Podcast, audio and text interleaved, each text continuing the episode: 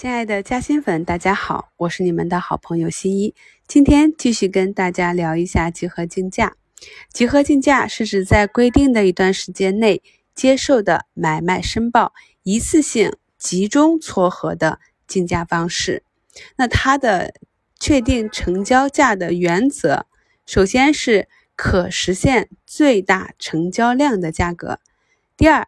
高于该价格的买入申报与低于该价格的卖出申报全部成交的价格。第三条，与该价格相同的买方或者卖方至少有一方全部成交的价格。开盘集合竞价时，取最接近计时行情显示的前收盘价为成交价。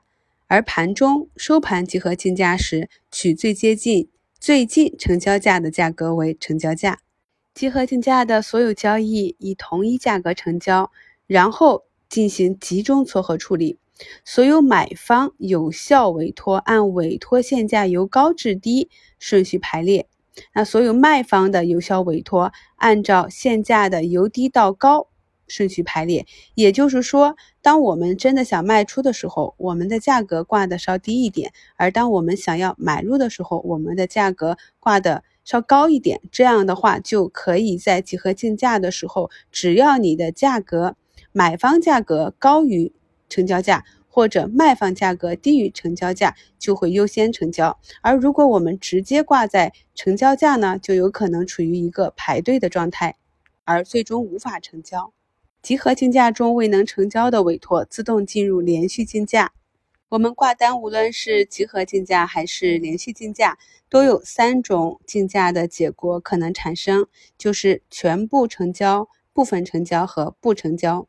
比如说，我们挂一百手某一只个股，但是呢，我们只成交了其中的三分之一，那这个时候你可以选择继续挂单等待，也可以选择撤单。那么这时候成交的股数可能是有零有整。一般低于一手，也就是一百股的散单，可以在最后一笔同时卖出。科创板是可以在最小的交易限制两百股以上，以最小单位一股来叠加的。如果您的挂单价格高于当日最高价，也就是涨停价，或者低于当日的最低价，也就是跌停价，那么这个单就会显示为无效单。也就是说，竞价申报时，我们需要申报有效的价格范围。创业板和科创板的新股上市前五个交易日是不设涨跌幅的哦。